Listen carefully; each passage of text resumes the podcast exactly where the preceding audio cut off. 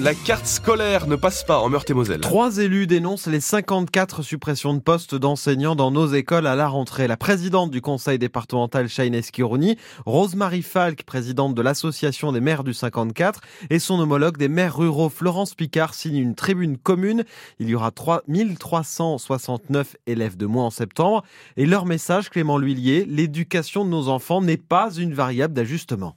La tribune est un appel en faveur du service public de l'éducation. C'est une véritable hémorragie de fermeture de classe qui se profile, dénoncent les trois élus qui constatent amèrement que la Meurthe-et-Moselle est le département lorrain qui subit le plus de pertes de postes alors qu'il n'est pas celui qui perd le plus d'élèves.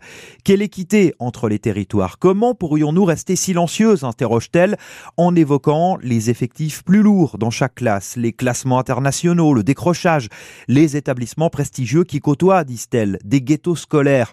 L'éducation de nos enfants mérite mieux dans la ruralité comme les quartiers populaires. Comment demander à l'école de jouer tout son rôle si elle n'est pas davantage présente partout sur le territoire départemental auprès de ceux qui connaissent le plus de difficultés?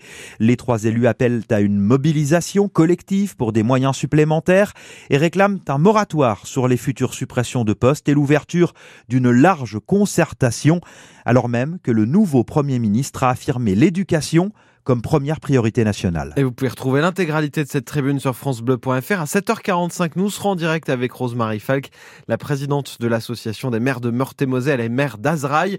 Faut-il en finir avec les fermetures de classe malgré les baisses d'effectifs? C'est ce que demandent les signataires de cette tribune sur l'école. Eh bien, vous avez la parole au 03 83 36 20 20. Son nom circulait justement pour reprendre le ministère de l'Éducation. François Bayrou n'entrera finalement pas au gouvernement. Il dénonce, je cite, l'absence l'absence d'accord profond sur la politique à suivre et le gouffre qui s'est creusé entre la province et Paris.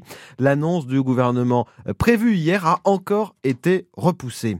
Les données de 33 millions de Français concernés par un vol massif, la CNIL, le gendarme de la vie privée numérique, ouvre une enquête. Deux opérateurs qui gèrent euh, les tiers payants pour des complémentaires santé et des mutuelles ont été la cible d'une cyberattaque. Fuite de données qui concernent l'état civil, la date de naissance ou encore le numéro de sécurité sociale.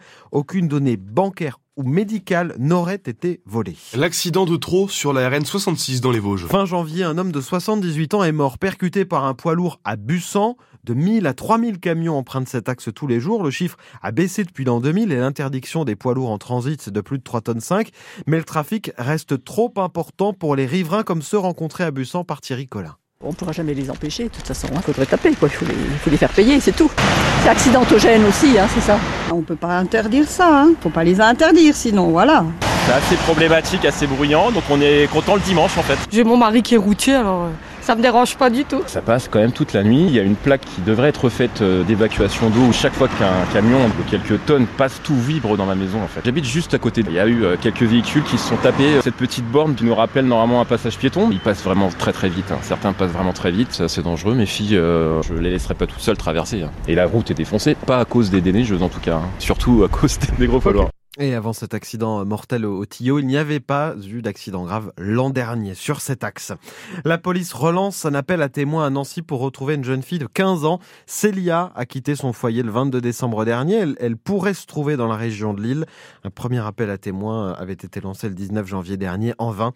La photo de la jeune fille est à retrouver sur francebleu.fr. Trois hommes soupçonnés de trafic de drogue présentés au parquet de Nancy aujourd'hui. Ils ont été arrêtés lundi à 2 heures du matin près de la maison d'arrêt de Nancy Maxéville, les policiers ont retrouvé dans leur voiture un drone et près de 200 grammes de résine de cannabis. 400 grammes ont aussi été découverts dans l'enceinte de la prison.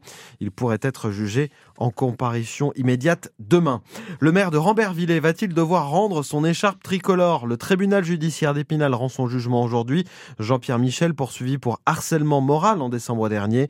Le parquet a requis un an de prison avec sursis et l'interdiction d'exercer la fonction de maire. Des adolescents sensibilisés aux métiers manuels attendent les Vosges. Quoi de mieux que de pratiquer L'opération Outils en main a été lancée hier. Chaque semaine, une dizaine d'élèves de 10 à 14 ans euh, vont participer à des ateliers de pâtisserie, miroiterie ou encore menuiserie. Ça se passe au lycée professionnel Émile Gallet et Mohan Chibani a assisté à la première séance. Je tiens bien mon équerre hein. et là j'appuie. Et là vous travaillez à l'oreille. Hein. Devant les yeux ébahis de Léo et Maxence, 10 ans, Daniel Salmon, ancien professeur de menuiserie et président de l'association, explique la technique du découpage du verre. C'est en aucun cas une formation, c'est vraiment de la découverte. Donc c'est animé que par des professionnels retraités bénévoles et on a ici représenté huit métiers et les jeunes passeront dans tous les métiers l'un après l'autre sur des périodes de trois semaines. Léo n'est pas impressionné, il a déjà quelques notions du travail manuel. Dans mon jardin, par exemple, je fais souvent des cabanes en bois avec euh, mon copain et tout. J'ai utilisé les perceuses, les visseuses, tout. Du coup, je commence à savoir un peu. C'est en revanche une découverte pour Maxence qui cherche sa voie. Je cherche encore euh, ce que je vais faire. C'est pour ça que je viens ici pour, euh, pour toucher à tout ce qui est manuel. Un peu plus loin, l'atelier de métallerie animé par Jackie Seller, il affiche un large sourire.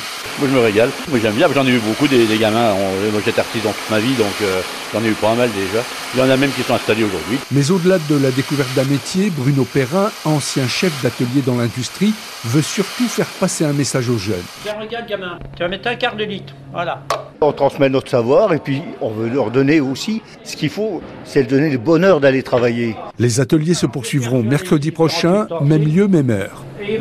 Chibani pour France Bleu Sud-Lorraine. C'est l'événement de la semaine à Épinal, le tournoi des quatre nations de hockey à la patinoire de Poisson-Pré, tournoi amical entre la France, la Norvège, le Danemark et l'Autriche, et les équipes sont déjà arrivées. On en reparle dans quelques secondes avec Damien Colombo. Le reporter baladeur de France Bleu. Et puis le chanteur lorrain Jans sur les pas de Patricia Cass. Alors, pas musicalement, hein, vous l'avez remarqué, il sera le premier Lorrain depuis 1991 à se produire au Galaxy d'Amnéville, la quatrième plus grande salle de France. Rêve de gosse pour lui, ce sera le 9 mars prochain. Jans révélé sur le réseau social TikTok notamment, où il compte près de 3 millions d'abonnés. 7h